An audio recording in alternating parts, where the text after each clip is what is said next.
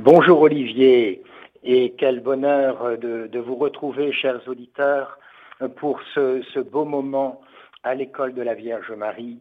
Nous sommes euh, samedi et, euh, le samedi nous renvoie à un certain samedi saint qui d'ailleurs va, va arriver très vite. Nous sommes dans ce temps de carême qui nous conduit vers un tombeau vide, n'est-ce pas? Mais avant, avant que ce tombeau ne soit vide, eh bien, il y a eu ce vendredi saint, la croix avec euh, Marie qui se tient euh, debout près de la croix, douloureuse mais plein d'espérance, parce qu'elle sait que son fils euh, entre dans la mort, mais, mais va être victorieux de cette mort. Il va, il va nous sauver tous, chers amis, qui que vous soyez à l'écoute de Radio Maria en ce moment et à l'école de cette mère de Dieu et de cette mère des hommes, sachez, qui que vous soyez, que vous êtes des vivants et que la mort est une Pâque. Alors c'est une grande, grande joie pour euh, l'ami du Christ d'avoir cette conscience que notre vie est éternelle et que notre passage sur la terre eh est déjà un, tremplin vers le ciel. Alors j'espère que, chers auditeurs, vous aurez le cœur touché par euh, la présence de Marie sur les ondes de Radio Maria. Euh, pour ceux qui ne me connaissent pas, je suis l'abbé Jean-Marie Mourat, je suis du diocèse des bêtises de Cambrai. Vous connaissez les bêtises, ce petit bonbon peut-être, bref. Mais en tous les cas, du diocèse de, Cambrai, je suis curé de paroisse maintenant et membre du mouvement de Schoenstatt, qui est un mouvement marial qui s'est répandu sur euh, toute la surface de la Terre, qui contient, euh, qui comprend aujourd'hui environ 200 euh, 000 membres. N'hésitez pas à vous intéresser à ce mouvement marial magnifique qui permet de d'être euh, des hommes et des femmes et des enfants libres euh, au cœur d'une société qui a bien besoin d'amour. Voilà, le mouvement de Schoenstatt. Alors, je, n'en dis pas plus sur, euh, sur ce mouvement. Je voudrais laisser la parole et puis nous allons avoir ainsi un, échange, un dialogue à bâton rompu avec quelqu'un que vous connaissez, dont vous avez euh, entendu parler sans doute, son éminence, le cardinal euh, Philippe Barbarin. Et c'est une grande joie euh, pour Radio Maria et pour moi de, de pouvoir dialoguer avec cet homme qui a vécu de, de, si belles choses dans sa vie, qui a vécu aussi des, des épreuves, des croix, et, et, qui a un, amour de la Vierge Marie lorsque je suis allé l'écouter à différentes occasions. Je sais que euh, monseigneur Barbarin est, est vraiment quelqu'un qui est porté aussi par Marie. Alors un grand merci, monseigneur, d'être avec nous. Et je ben, bonjour à vous et bonjour à tous, oui. Alors, j'aimerais commencer par, par une question qui est un peu personnelle, mais bon, comment, comment la Vierge Marie euh, est-elle entrée dans votre vie? Bon, Par ma famille, par, euh, par la vie euh, vraiment quotidienne. Quoi. Dans ma famille, on est 11 enfants et tous le prénom de Marie. Après, on peut en première, en deuxième, en troisième place, mais tout le monde, sur beaucoup de familles catholiques, c'est comme ça. On donnait un prénom, deux prénoms, trois prénoms et Marie, si Marie n'était pas le premier. Euh, ensuite, c'était. Euh, bah, c'est la prière quotidienne, c'est les, premières prières qu'on a apprises, c'est Notre Père et je vous salue Marie. Alors ça fait partie de la prière du soir. Euh, je suis enfant, il y a le mois de Marie qu'on aime beaucoup. Alors au mois de Marie, il y a des fleurs, il y a des bougies, il y a une prière particulière le soir. Enfin, donc c'est vraiment ça. Pour moi, ça remonte à l'origine même de mon de mon enfance, de la vie de notre famille, etc. Et après, c'est resté avec cette habitude de dire le chapelet. Euh, bah, toujours, si on peut dire oui. Et, voilà. Et alors, on, a même dans notre famille encore maintenant euh, rosaire complet. Donc, un de mes neveux envoie chaque mois en disant euh, Toi, cette, ce mois-ci, tu, tu, diras bah, euh, la, dizaine de la résurrection. ça, tombe chacun son tour, ça nous arrive par mail. Tout ça est très bien, très simple, euh, ne pose aucune difficulté à personne. Enfin, c'est ça fait partie de la vie, quoi. Voilà, tout simplement. Tout simplement. Et euh, bon, vous avez ressenti à un moment donné l'appel au sacerdoce. Comment, comment cela s'est-il passé? À quel âge aviez-vous lorsque vous avez entendu pour la première fois le Seigneur vous appeler à, à la prêtrise? Et, Marie a-t-elle eu un, un, rôle? Enfin, est-ce que vous avez senti sa présence aussi dans cet appel vocationnel? Je ne sais pas trop. Moi, j'ai toujours su que je serais prêtre depuis que je suis petit. Euh, bah, euh, après, euh, c'est vrai que quand j'avais 14-17 ans, j'étais amoureux d'une fille ou d'une autre, etc. Mais au fond de moi, je savais que je serais prêtre, quoi. Et depuis, depuis mon enfance. quand j'étais petit, je jouais à dire la messe ou des trucs comme ça, comme quelques autres. Mais enfin bon, après, j'ai été. C'est peut-être pour ça d'ailleurs que de, tous les garçons de notre famille, je suis le seul à avoir été dans un lycée d'État et non pas dans une euh, école catholique, dans un lycée mixte alors que les autres étaient dans des écoles de filles ou des écoles de garçons. Peut-être prudence de mon père ou je ne sais pas quoi, mais euh, j'en étais très content aussi, j'ai gardé beaucoup d'amis. mais euh, voilà, au fond de moi je savais que je serais prête. D'abord j'ai essayé d'être religieux, où j'ai fait un noviciat et puis finalement, euh, après le temps de mon service militaire, j'ai vu que ce n'était pas mon chemin. Et donc j'ai fait un peu de philo, un an, deux ans. Puis après, je suis rentré au séminaire à l'Institut catholique de Paris. Et j'ai été ordonné prêtre euh, quelques années plus tard pour le diocèse de Créteil. Voilà. Et donc je, suis à l'origine un prêtre du diocèse de Créteil, dans la banlieue de Paris. Mhm. Je, crois savoir, monseigneur, que... Alors, chers auditeurs, nous sommes actuellement avec euh, le cardinal Philippe Barbarin euh, sur cette, euh, cette émission à l'école de la Vierge Marie. Et je crois savoir, Père, que vous êtes allé, lorsque vous étiez jeune prêtre, à Madagascar pour quelques années. Et j'aurais aimé... C'était avant. en fait, si vous voulez, dans mes premières années de sacerdoce, j'étais à la branche de Vincennes, dans le diocèse de mhm. Créteil, tout près de Paris. Mais euh, il y avait là une dame euh, qui euh, aidait des missionnaires italiens à Madagascar. Donc, elle m'en parlait à la sortie de la messe, quoi, tout simplement. Et ben, je l'encourageais, ça m'intéressait. Puis un jour, les missionnaires italiens arrivaient en avion et puis allaient à la gare de Lyon le soir pour reprendre leur train vers l'Italie. Elle m'a dit, ils viennent dîner à la maison, est-ce que vous venez? Je dis, bah, d'accord, avec plaisir. Donc j'ai rencontré deux prêtres italiens du diocèse de Reggio Emilia, remarquables. Et euh, il m'a dit, il faut que tu viennes. Je lui ai dit, moi je préfère, euh, si j'ai de l'argent, vous le donner comme ça pour vous, plutôt que euh, d'aller là-bas. Tu as tort. Si tu vas là-bas, ça changera. et après, tu, auras vu les lieux et tu parleras plus de la même façon, etc. Je dis, bah, très bien. Du coup, la dame en question, elle m'a offert le voyage. Et je suis allé là-bas pour un mois d'été. Alors, ils avaient très bien organisé le truc. Je prêchais la retraite des prêtres. Et après, je suis allé dans des léproseries, enfin, dans des quantités d'endroits. J'ai beaucoup aimé. C'était vraiment très, très bien organisé. Un voyage d'un mois. Enfin, bon, très intéressant.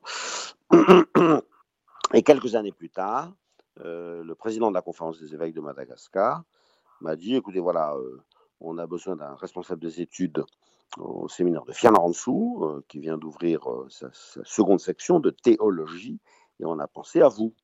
je dis, moi, je n'ai pas été prof de théologie, je n'ai pas les, grands diplômes de la théologie. Euh, ça m'intéresse, bien sûr, mais il dit, mais nous, on n'a pas besoin de bonhomme hyper compétent, mais on a besoin de quelqu'un qui soit, un qui soit organisateur, quoi, et qui sache monter une bibliothèque, trouver les profs, organiser les cours. Alors, il a écrit à mon évêque, il m'a écrit à moi d'abord, j'ai transmis la lettre à l'évêque, et l'évêque m'a dit, écoute, euh, si, tu veux, tu y vas. Si tu, si tu n'as pas peur, il te demande trois ans plus un an maximum. Moi, je ne te donnerai pas un an de plus. Au bout de quatre ans, tu reviens. Donc, je suis allé là-bas. J'avais, j'avais 43, euh, 44 euh, ans. Et c'est mmh une expérience fantastique, évidemment, parce que c'était un séminaire dont les effectifs explosaient. Il avait commencé à 60, il était déjà à 150. Je crois qu'aujourd'hui, il est à 250 d'ailleurs. Donc, j'ai monté la bibliothèque. C'était un très gros travail. Mais les communautés françaises ont été formidables. J'écrivais dans plein d'endroits et on, me donnait les livres que je cherchais pour compléter les collections, etc. Et souvent même, non seulement on me les donnait gratis, mais euh, souvent même on me payait le port, incroyable. Et ce qui fait que, c'est-à-dire que là-bas, il n'y a vraiment pas du tout, du tout d'argent, quoi. Les gens étaient très généreux, euh, diocèses, communautés religieuses, etc. Et euh, j'ai réussi à monter une bibliothèque de 20 000 volumes, quelque chose comme ça. Et on avait euh, les séminaristes plus les étudiants d'à côté, c'est-à-dire qu'on devait donner des cours à, plus de 200 jeunes, quoi.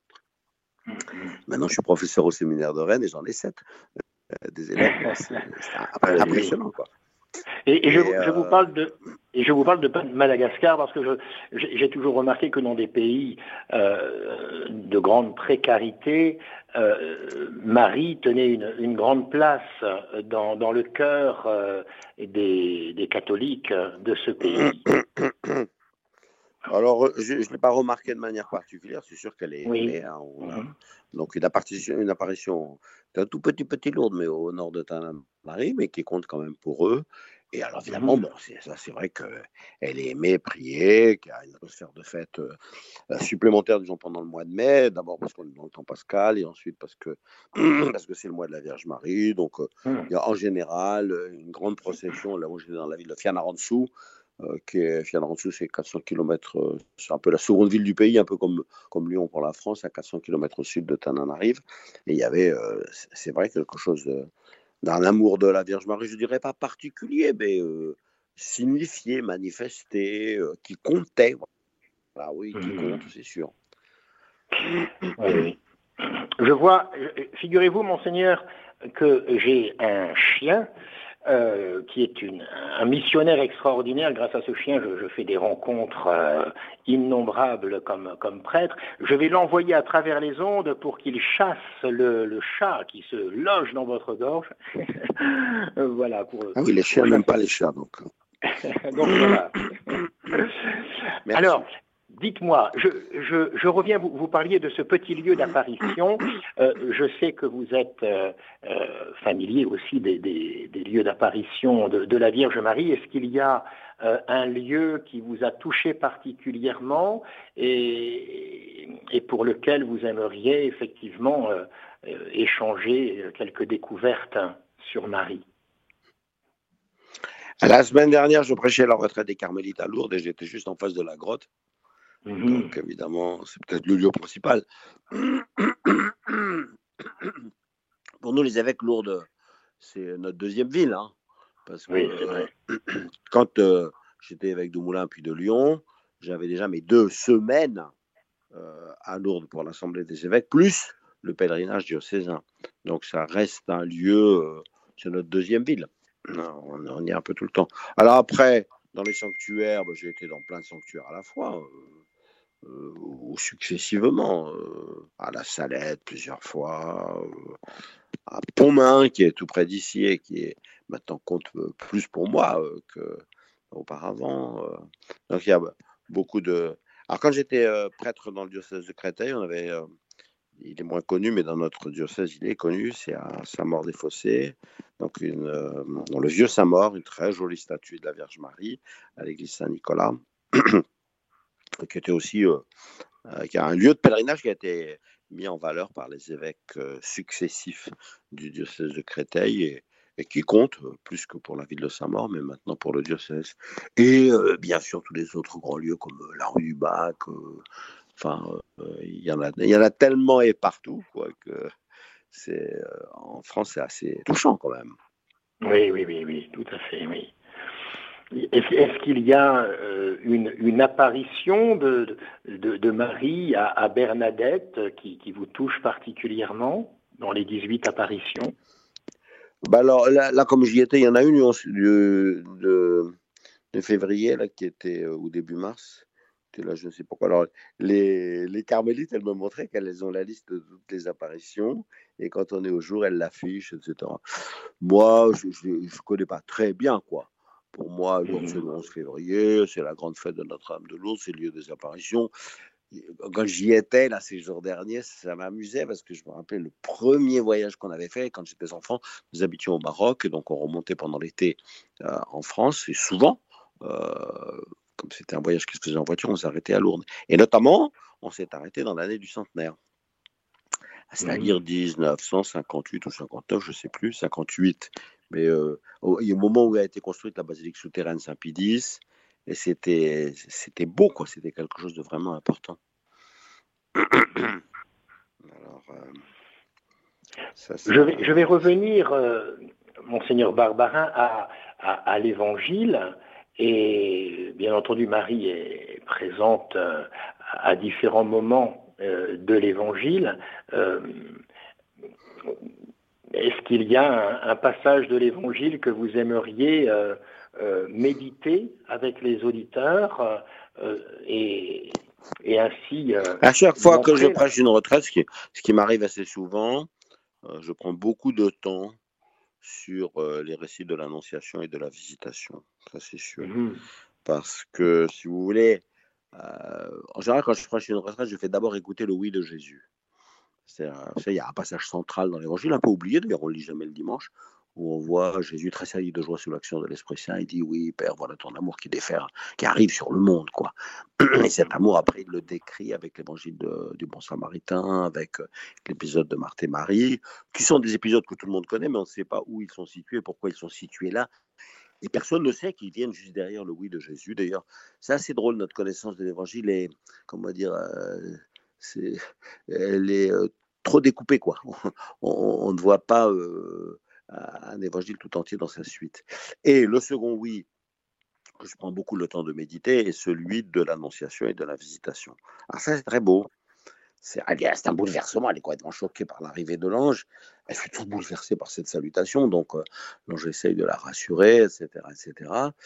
Donc elle, bien qu'elle soit complètement dépassée, elle donne son accord que, tout se passe selon ta parole, selon sa volonté. Enfin, donc il y, a, une parole, c'est un mot très difficile à traduire, vraiment en grec, c'est quelque chose qui est à la fois une parole, une promesse, enfin euh, une irruption aussi euh, de Dieu dans sa vie. Et comme elle a entendu le nom d'Élisabeth, tu vois si qu'Élisabeth, ta parente qui était euh, stérile, elle en est à son aussitôt elle file. Elle se rendit très vite, en hâte. Euh, vers la montagne de Judée. Elle entra dans la maison de Zacharie, elle salue Elisabeth, elle lui raconte. Et alors là, dans cette rencontre, euh, on voit comme c'est magnifique. Et dans les quatre phrases que dit Elisabeth à la Vierge Marie, il y en a une qu'on connaît très bien, qui est celle du Je vous salue Marie, il est béni le fruit de tes entrailles. Et puis alors après, il y a celle où elle dit, Elisabeth dit, comment ai-je cette joie que la mère de mon Seigneur? Donc le petit bébé qui a peut-être 8 jours ou 10 jours euh, dans le début de cette grossesse dans son sein, Elisabeth lui dit, à cause de ça, tu es devenue la mère de mon Seigneur. Ça, c'est un choc considérable mmh. pour la Vierge Marie. Vous voyez Après, la quatrième phrase est la plus utile pour nous parce qu'il dit Heureuse es-tu de, croire aux paroles qui t'ont été dites de la part du Seigneur. Ah, ça, c'est une bénédiction euh, qui vaudra pour nous. Personne d'entre nous ne va être la mère de Dieu, mais tous. Nous avons à croire aux paroles qui nous ont été dites de la part du Seigneur. Je signale que pour la Vierge Marie, c'était quand même particulièrement difficile. Parce que si vous vous reportez à 30 ans plus tard et que vous la voyez au pied de la croix, et qu'elle a son fils crucifié, et qu'elle se répète les paroles qui lui ont été dites par l'ange Gabriel, il sera grand, il sera un peu les fils du Très-Haut, son royaume n'aura pas de fin. C'est sûr qu'il est roi, mais c'est une couronne d'épines, quoi. Et puis, euh, son royaume n'aura pas de fin, il a à peine 30 ans, il est en train de mourir. Donc elle voit de ses yeux exactement le contraire de ce que l'ange lui a dit. Mais comment fait-elle pour continuer à croire aux paroles qui lui ont été dites de la part du Seigneur? Ça, pour moi, c'est le passage le plus bouleversant, si vous voulez. Et là, quand elle voit donc que tout ce qui s'est passé c'est vrai, et que Elisabeth aussi attend ce bébé, et, et Elisabeth lui révèle que cette, ce bébé qu'elle porte en elle-même, c'est le roi du monde, la mère de mon Seigneur, alors elle explose. Et la plus belle explosion euh, que l'Église nous fait chanter chaque soir, l'Office des Vêpres, hein, c'est le Magnificat. Alors, Magnificat, euh, en français, c'est pas bien traduit parce qu'on dit Mon âme exalte le Seigneur. C'est un peu euh, des paroles et une mélodie un peu sucrée. Alors que c'est une véritable explosion. Mégalunae en grec, c'est-à-dire grand, incroyablement grand, Dieu, c'est pas possible, quoi, vous voyez.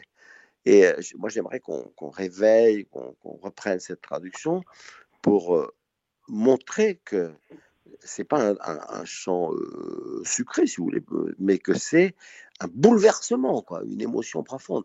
Elle a été profondément choquée et bouleversée par cela, et du coup, elle éclate.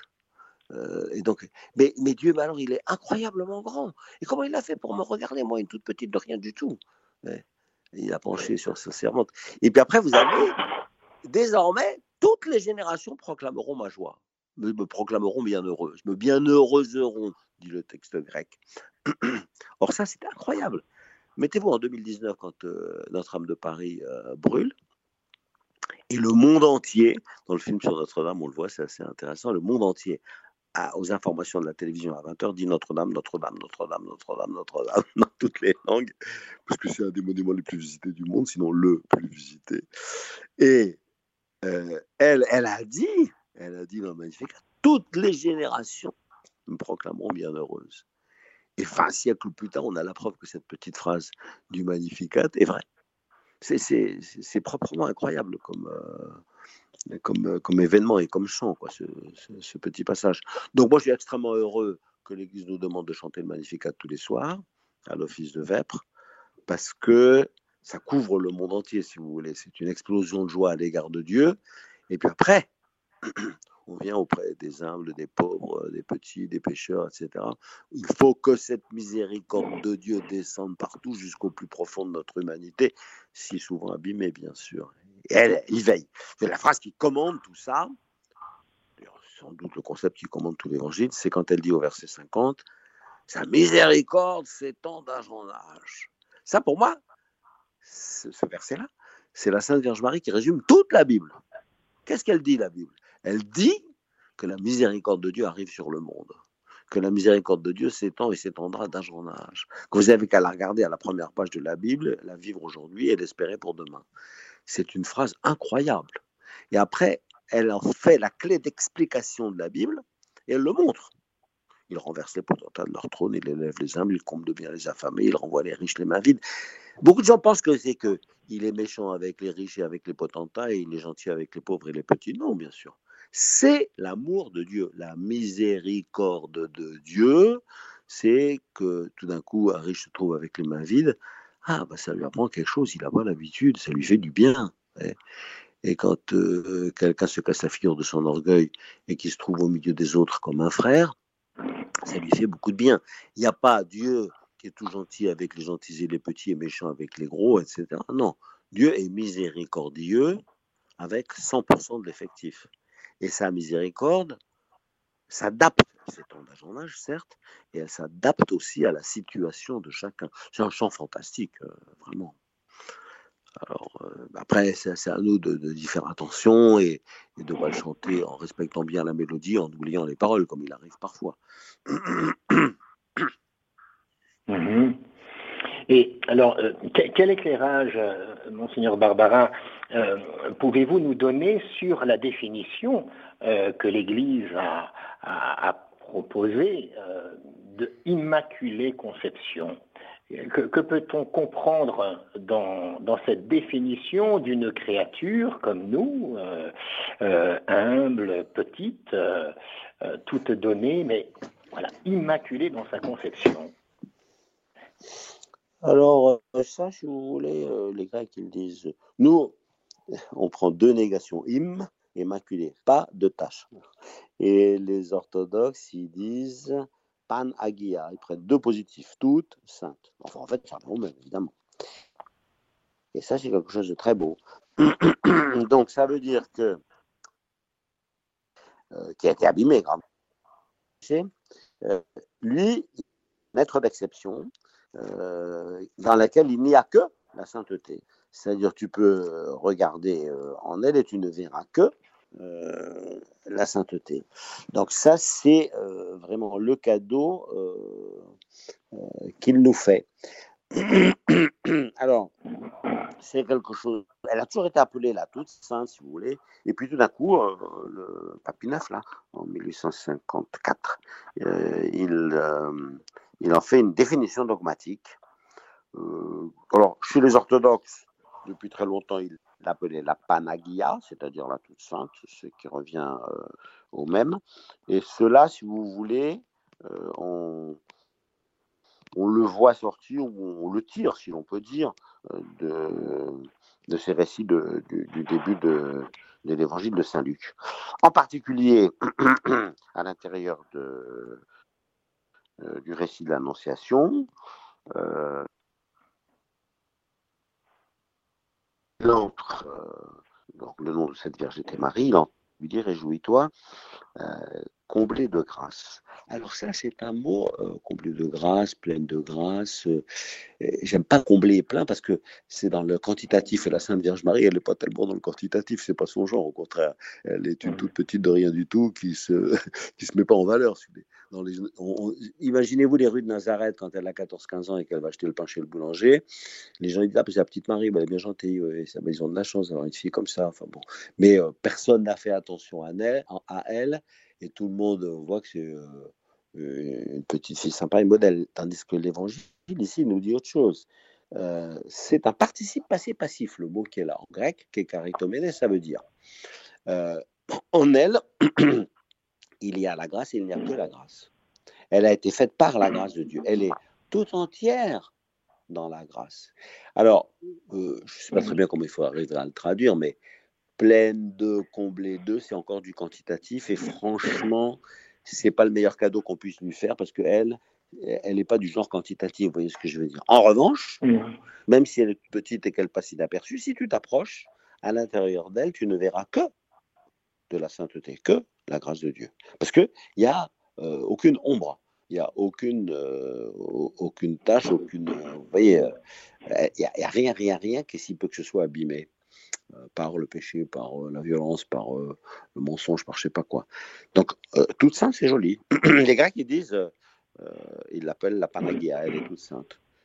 Et nous, on dit comme ça, bon, alors comblé de grâce, c'est pas si mal que je veux dire, mais ce qui est important, c'est de bien faire comprendre le mot grec là-dessous, c'est-à-dire celui que nous donne l'Évangile. Évidemment, nous, notre révélation, c'est le texte de l'Écriture tel qu'il est donné. Donc, il y a un ange qui arrive et qui nous dit Kairé, Kairé, réjouis-toi. Ça veut dire, c'est la manière de dire bonjour. Vous voyez, comme chez les Hébreux, on dit shalom, chez les Grecs, on dit Kairé. Euh, donc, c'est ou bien la joie, euh, ou bien la paix, ou bien la santé, salut. Vous voyez, quand nous, on dit, on dit salut aussi bonjour. Mais alors après, évidemment, c'est la façon dont on s'adresse à elle. Qu'est caritomene Caris, c'est la grâce. Et c'est un participe passé passif. C'est-à-dire, celle-là, elle n'a été faite que par la grâce. quoi. Elle, elle naît et en elle, il n'y a que la grâce. Dans nous, il y a des grâces. Il y a la grâce de notre baptême, la grâce du pardon des péchés, la grâce de l'Eucharistie, euh, la grâce de la foi, enfin des cadeaux qui nous ont été faits par Dieu et par d'autres. Tandis que, malheureusement, c'est mélangé euh, avec nos péchés, nos sollicitations, nos refus, etc. Tandis qu'en elle, c'est mélangé à rien. Parce qu'en elle, il n'y a que cela. Euh, alors, c'est pour ça que euh, si on entend pleine de grâce et comblée de grâce, pas de manière quantitative, mais sur la structure même de sa personne, vous avez qu'à regarder en elle, vous ne trouverez que l'amour de Dieu partout dans, sa manière d'être, dans sa parole, etc. C'est ça qui est la merveille. Ce qui lui, ce qui lui donne justement, ce qui lui donne euh, une, totale liberté dans, ses choix, puisque effectivement c'est souvent le mal et le péché qui, qui obscurcit nos, choix véritables. Et donc finalement, Marie est, la femme la plus libre qui soit devant, euh, devant des choix fondamentaux de sa vie. Vous avez raison de dire ça parce qu'on ne le dit pas beaucoup. C'est-à-dire qu'en fait, la vérité du péché, c'est qu'il enlève, il entrave, il gêne, il réduit notre liberté. on finit par devenir esclave. Euh, la pensée courante, de ses propres défauts, euh, de... tandis qu'elle, comme elle est uniquement et totalement dans la grâce de Dieu, elle jouit d'une grande liberté. Mais je ne suis pas sûr que ce soit euh, une de ses qualités, une de ses grâces qu'on mette le plus en valeur. Donc moi, je, suis content que vous disiez cela, vous voyez. Mmh, on pourrait, on pourrait imaginer qu'elle qu'elle est conditionnée dans, dans, dans, dans, le choix déterminant du, du, d'un Dieu qui désire s'incarner euh, et, et, qui passe par elle, mais non, elle, elle, elle, d'ailleurs, elle, elle, pose une question hein, et, et elle, elle, cherche à comprendre et, et, elle va faire un choix profondément libre parce que c'est la femme libre par excellence, euh, grâce justement à la grâce qui lui a été donnée. Hein. Alors, c'est ça, voilà. Il y a donc le dessein de Dieu qui voulait se servir d'elle pour. Et quand cette demande arrive à l'intérieur d'elle-même, elle, bah, elle, a l'intelligence et la liberté de discerner et de dire ben, si c'est la volonté de Dieu, moi je suis sa servante. Le, terme grec, c'est doulet, c'est l'esclave. C'est-à-dire que moi, euh, mon désir, c'est d'accomplir la volonté de Dieu. Je n'ai pas d'autre désir que cela. C'est la marque de sa liberté. C'est vrai, vous avez raison, on ne parle pas forcément beaucoup de sa liberté de, la liberté de son choix. De, parce que l'évangile dit pourtant, vous voyez, quand l'ange arrive, elle fut toute bouleversée par cette salutation. Le choc psychologique. Moi, j'aime bien présenter le Magnificat comme un choc psychologique. Mais qu'est-ce qui m'arrive, quoi? C'est incroyable. Alors, donc, elle se précipite euh, vers euh, Élisabeth, parce que le seul nom que, l'ange m'a donné, c'est Élisabeth. Alors moi, j'imagine, euh, c'est pas écrit dans l'évangile là pour le coup, qu'elle se précipite vers Saint Joseph, elle lui explique, ben voilà, voilà ce qui vient de m'arriver, ou bien Joseph la combaine, ou bien elle part seule. en tout cas, elle arrive, elle se rendit en hâte, ça l'évangile le dit. Elle est, quand même stressée quoi par cet événement. Et donc elle arrive chez Elisabeth, euh, et dans cette maison, elle salue, et là, elle entend ces quatre phrases. Et ces quatre phrases sont une confirmation de la vérité de ce que l'ange lui a dit. Et c'est ce qui est proprement incroyable, c'est ça, c'est euh, Elisabeth qui lui dit qu'elle a été avertie par son bébé, qui en est à son sixième mois dans son ventre, que celui-là, c'était son sauveur. Tu es, tu toi, Marie, la mère de mon Seigneur. Comment ai-je cet honneur que la mère de mon Seigneur vienne jusqu'à moi? Alors, il faut les analyser de près. Euh, ces quatre phrases qui précèdent le Magnificat et, voir effectivement euh, le choc que ça représente pour elle. La, troisième, quoi, la seconde, quand elle, quand elle dit Et comment m'est-il donné que vienne à moi la mère de mon Seigneur C'est pas qu'elle en ait douté, mais elle a la confirmation par Élisabeth que ce qui lui a été dit à Nazareth quelques semaines plus tôt, ou quelques jours plus tôt, je ne sais pas combien de temps il a fallu pour descendre de Nazareth à en Judée, c'est vrai. Elle a à l'intérieur d'elle-même un enfant, un bébé, euh, qui en est au, début de sa course, si l'on peut dire, et que Élisabeth appelle son Seigneur. Toi, toute jeune fille que tu es, que tu sois, tu es la mère de mon Seigneur. Et alors après, c'est pour ça, si vous voulez, que euh, y a cette explosion du Magnificat. C'est vraiment euh, les, quatre phrases d'Elisabeth, juste avant le chant du Magnificat, c'est-à-dire qui provoque ce chant incroyable. C'est une bénédiction du ciel hein, que l'Église nous demande de chanter chaque soir pour dire merci. Elle, elle dit son, elle crie son remerciement à Dieu. Et c'est quand même beau euh, que l'Église nous dit quand vous faites votre prière du soir, s'il vous plaît, n'oubliez pas de dire merci. Quoi. Donc le modèle du remerciement, c'est ça. Euh, mon âme exalte le Seigneur, mon esprit tressaille de joie, exulte en Dieu, mon Sauveur. Alors, vous voyez, oui, oui, l'amour de Dieu vient de déferler sur moi. Oui, l'amour de Dieu vient de déferler sur le monde. Et pour moi, la, clé d'explication de tout cela, c'est elle, elle, dit, elle résume tout l'évangile avec euh, ce petit verset, sa miséricorde s'étend d'âge en âge. Donc elle voit que tout ce que Dieu a fait depuis le début, c'est une action de sa miséricorde. Euh, y compris quand il remonte les, bretelles à Israël. parce qu'à la fin, il y a. Euh, c'est très difficile à traduire. Il vient en aide à Israël. Euh, il reprend Israël, il corrige Israël. Son garçon, Israël est un garçon difficile, quoi. Alors, antelabeto, en grec, c'est antilambano, ça veut dire prendre et contrer.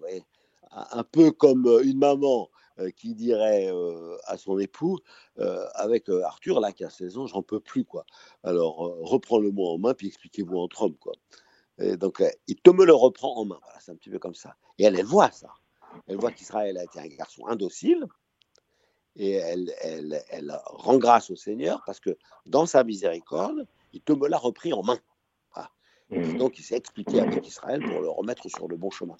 Donc, c'est n'est pas une parole sucrée, le Magnificat. Vous voyez, c'est euh, la vertu éducative de Dieu avec un peuple choisi qui n'est pas un peuple facile et que Dieu a besoin de, euh, de remettre en place, de reprendre en main. Quoi.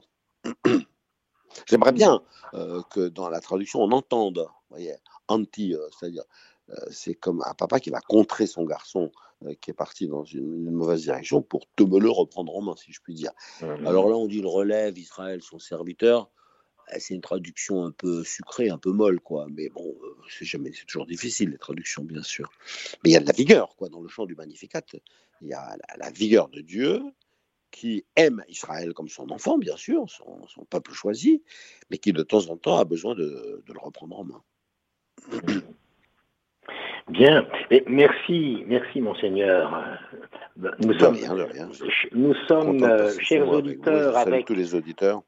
Voilà, et alors nous, nous allons avoir un, petit euh, moment musical euh, et avec euh, d'éventuelles questions des auditeurs. J'ai encore plein de questions en ce qui me concerne et nous laisserons en priorité les auditeurs réagir et poser des questions. Nous sommes en ce moment à l'école de la Vierge Marie ce samedi à Radio Maria avec le cardinal Barbarin.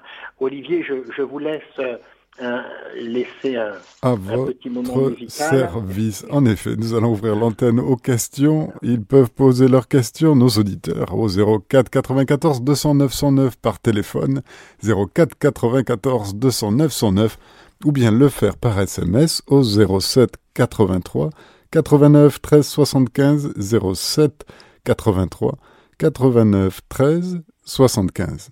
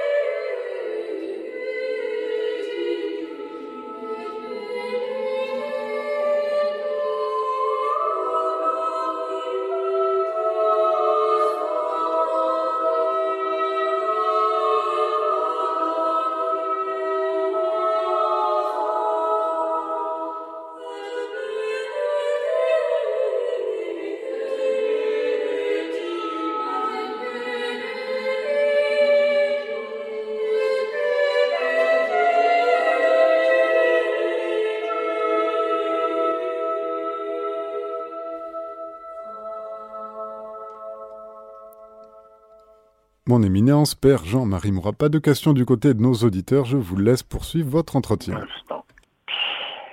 Alors, euh, cher Père euh, Philippe Barbarin, chers auditeurs, nous sommes euh, dans, la joie de, dialoguer avec le Père Monseigneur Barbarin. Alors, dites-moi, je, j'ai été il y a quelque temps assez, assez interpellé par euh, la découverte d'une tradition sérieuse dans l'Église, euh, notamment par l'exégète Pierre Perrier euh, et le père Jacques Bernard, de, ces événements. Enfin, Marie qui aurait été confiée au temple de Jérusalem à l'âge de trois ans et, qui a grandi au temple, qui a reçu une formation théologique forte. Et, d'ailleurs, l'événement où Marie arrive avec son enfant au temple de Jérusalem pour présenter Jésus dans, le temple, eh bien, Siméon et Anne, pour ces exégètes, connaissent bien cette euh, jeune femme qu'ils ont vue grandir. Que pensez-vous de cette tradition de l'Église qui laisse entendre que Marie a, été confiée au temple toute jeune, qu'elle fait partie de la lignée de David et, qu'elle a reçu effectivement une formation euh, théologique assez, assez poussée Oui, c'est vrai que ça contredit ce qu'on avait entendu d'habitude, à savoir qu'elle était dans un petit bled perdu. Voilà. que le nom de Nazareth le nom de Nazareth n'est pas une seule fois dans l'Ancien Testament. Donc on voit arriver ce nom-là. Nous, pour nous, euh, depuis qu'on est petit, on a entendu parler de Bethléem, Jérusalem, Nazareth, etc. Ou, bon, mais Bethléem et Jérusalem sont partout présents dans l'Ancien Testament. Nazareth, jamais. C'est la raison pour laquelle euh, Nicodème dit de Nazareth, que peut-il sortir de bon Donc la ville était connue, mais elle ne compte pas, si vous voulez. Du, alors, euh, donc là, si vous voulez, Là, je vais participer à une session avec M. Perrier bientôt pour euh, écouter, essayer de, de, comprendre tout cela. Mais euh, c'est vrai que quand euh, elle est présentée au début de l'évangile de Saint-Luc, avec, dans ce, village de Nazareth, qui aujourd'hui existe dans l'État d'Israël, mais qui, encore une fois, alors qu'il y a des quantités de villes d'Israël qui sont connues dans l'Ancien Testament, évidemment, n'apparaît pas une seule fois ça fait quelque chose de drôle. On a vraiment l'impression de quelque chose de nouveau qui arrive, non pas de la grande institution euh, du Temple de Jérusalem, etc., mais dans un village qui n'était pas connu, qui euh, mmh. n'apparaît pas une seule fois dans tous les récits de l'Ancien Testament. Alors, les euh, raisons par lesquelles, pour lesquelles il, il, dit cela et qu'elle a grandi à, à, à, Jérusalem, enfin, et que c'était à l'intérieur d'une grande famille du temple et tout et tout, je, je, je, vais les écouter, je ne les connais pas. Mais bon, ce sont ses travaux. Quand quelqu'un accomplit euh, des travaux et des recherches et tout et tout, bon, avant de se faire une idée, il faut d'abord bien l'écouter. Après, on n'est pas obligé d'être d'accord, évidemment, mais euh, mhm. on peut dire ah bon, ah bon, je, je, ne savais pas ça parce que euh, il y a toujours des choses qu'on ne sait pas et que les autres nous apprennent. On dit ah oui, d'accord. Vous l'avez fait, quelle conclusion en tirez-vous? Mhm. Alors nous, sommes, monseigneur, euh, dans, ce temps du carême qui nous fait cheminer vers un tombeau vide. Il y a ce vendredi saint, il y a surtout aussi ce samedi saint que l'Église euh, offre à la Vierge Marie, parce que euh, l'Église que toute l'espérance de l'humanité se trouve dans le cœur de cette maman, de cette épouse, de cette femme, et elle garde l'espérance envers et contre tout. Elle a vu son fils euh, déchiré par la main des hommes, elle l'a tenu dans, dans ses bras au pied de la croix, elle l'a mise au tombeau, mais elle continue d'espérer. Ce samedi saint, est, un jour exceptionnel. Est-ce que vous pourriez nous, en parler de, ce, de, de, cette croix de la semaine sainte qui va arriver vite, de, de, ce, de ce jour de silence et d'espérance et, et de ce tombeau vide de cette résurrection euh, du Christ dans les quelques minutes qu'il nous reste pour nous emmener justement vers la, la fin de ce de, de alors oui si vous voulez je peux le faire oui.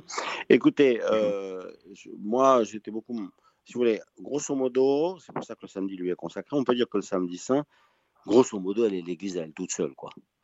Euh, donc il y a Jean qui est à côté il l'a pris chez lui mais qui garde la foi dans toutes ces paroles, euh, elle, est l'Église à elle toute seule. Vous savez que des théologiens qui a le plus développé cela, euh, dû d'ailleurs à la prière exceptionnelle d'une mystique qu'il a accompagnée, Adrian von Speyer, Hans, Hans Balthasar, il fonde beaucoup de choses sur euh, la théologie du samedi saint. C'est-à-dire, arrêter de voir l'Église dans sa gloire et sa solennité, etc. le salut du monde, c'est la, la, mort de Jésus, quand il est mis au tombeau et les gens croient que tout est perdu. Et c'est pourtant là qu'a eu lieu le salut. Et toute la foi de l'Église se trouve dans le cœur de la Vierge Marie. Alors, ce qui est très intéressant, que Balthazar faisait faire d'ailleurs comme, comme chemin spirituel, il te met au pied de la croix et tu te glisses euh, derrière la Sainte Vierge Marie et Saint Jean. Et puis après, une fois que la pierre a été roulée, on voit une très jolie euh, représentation où euh, Saint Jean il prend la Sainte Vierge par l'épaule, il dit bah faut qu'on rentre à la maison donc ce chemin qui les conduit euh, du tombeau à côté du Golgotha, probablement, parce qu'à cet endroit, il y avait un jardin, et dans ce jardin, un tombeau dans lequel personne n'avait été mis, ce qui justifie le fait qu'à Jérusalem, il y a une si grande proximité dans la même basilique entre le lieu du calvaire et ce jardin dans lequel il y avait un tombeau et donc l'endroit de la, mise au tombeau et de la résurrection de Jésus, il rentre à la maison. Et vous, vous êtes là. Et vous vous mettez à côté, vous marchez à côté, on arrive à la maison, et, quand on est dans la maison, c'est la maison de Jean dans laquelle habite Marie. Est-ce qu'on mange ce soir-là? Est-ce qu'on arrive à dormir cette nuit-là? Etc. Le dimanche matin, Pierre est là. Pierre et Jean sortirent et ils alertent au tombeau. Du coup, moi, la question que je pose, c'est à quel moment Pierre est-il revenu? L'évangile ne te dit rien. Alors, justement, prie et laisse venir ces choses-là. Comment l'Église se reconstitue-t-elle dans la mort de Jésus par la foi de la Vierge Marie, par cette maison qui est dans une immense souffrance, et où finalement, dans cette maison euh, de Jean, il y a la toute sainte, qui est toute l'Église en ce moment-là, et une Église qui se reconstitue, puisque le dimanche matin, l'Évangile nous dit, Pierre et Jean alertent au tombeau. Alors, la question que je pose, c'est quand est-il rentré? Comment s'est passé son arrivée à la maison? Comment elle a accueilli Pierre, dont elle savait très bien qu'il avait trahi euh, euh, son fils? Il y a un passage, je crois que c'est dans Saint-Luc, où il nous dit que quand Jésus avait été crucifié, en fait, il n'était pas loin derrière, mais il n'était pas là. Donc, elle, elle restait là auprès du tombeau, nous dit Saint Jean, que le disciple que Jésus aimait aussi était là. Et au matin de Pâques, l'Église est véritablement reconstituée. Donc ça, ce sont des moments très très euh, douloureux, si vous voulez, et qui sont en fait euh, véritablement le lieu de naissance de l'Église. Euh, c'est pour ça que ça vaut la peine. Bah, moi, j'ai été assez touché par ça dans les lectures d'Adrien van Speyer, dans tous les développements que fait François Saint Balthazar sur le sujet. Bah, tout simplement dans l'Évangile. Hein. Je n'ai pas besoin de citer les, auteurs spirituels ou théologiques, etc. Je dis aux gens, mais lisez l'évangile. Et quand vous voyez l'évangile, bah, vous voyez bien le chemin qu'ils ont fait. Bah, vous avez le droit de le faire, peut-être même le devoir, pour les suivre et les accompagner, parce que dans l'évangile, tout nous intéresse. Mmh. Bien, Merci. Il nous reste, il nous reste deux minutes. Euh, j'aimerais que, que, vous puissiez euh, nous, nous, bénir, euh, monseigneur Barbarin, avant, avant de nous quitter, euh, peut-être quelques mots sur euh, ce temps du carême. Euh, qu'est-ce que le carême pour vous? Ben, C'est la marche vers Pâques, tout simplement. C'est-à-dire que, comme c'est l'événement central de notre foi, le cœur de notre foi, que Jésus a ressuscité. Vous voyez, vous avez qu'à lire à la suite des chapitres 11 à 15 de la première au Corinthiens. Moi, j'aime beaucoup faire faire ce chemin-là aux gens. Vous avez dans le chapitre 11 mmh. l'institution de l'Eucharistie. Alors après, dans le chapitre 12, il dit, ben, en fait, ce corps de Jésus, c'est aussi un petit peu vous tous. Donc le corps du Christ, c'est aussi l'Église. Il y a le corps eucharistique, puis le corps ecclésial. Ça ne se passe pas toujours très bien entre nous. Enfin, il ne faut pas que la, tête dise à la main, j'ai pas besoin de toi, etc. Nous sommes tous un corps dans la diversité. Donc il faut arriver à, à, ce que ça se passe bien entre nous. Et après, au chapitre 13, vous avez l'amour, l'amour, l'amour ne passera jamais. L'amour supporte tout, etc.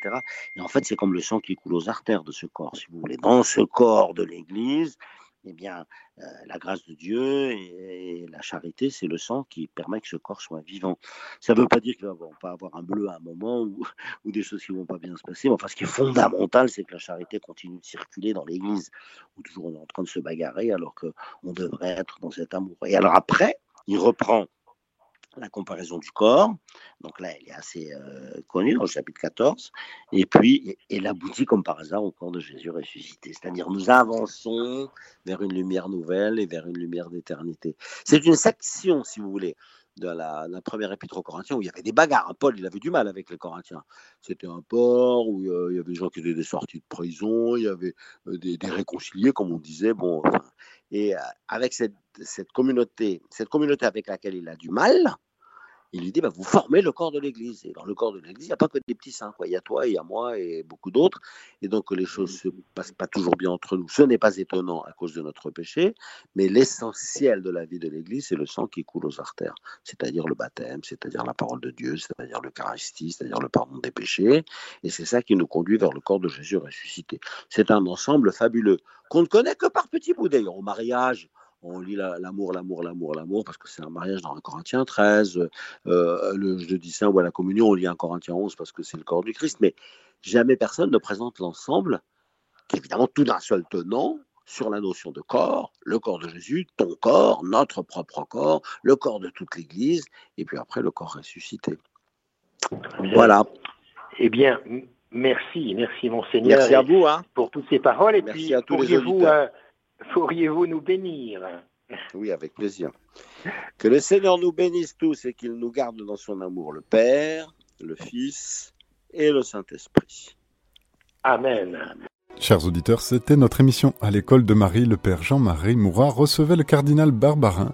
Retrouvez cette émission podcast sur notre site internet radiomaria.fr.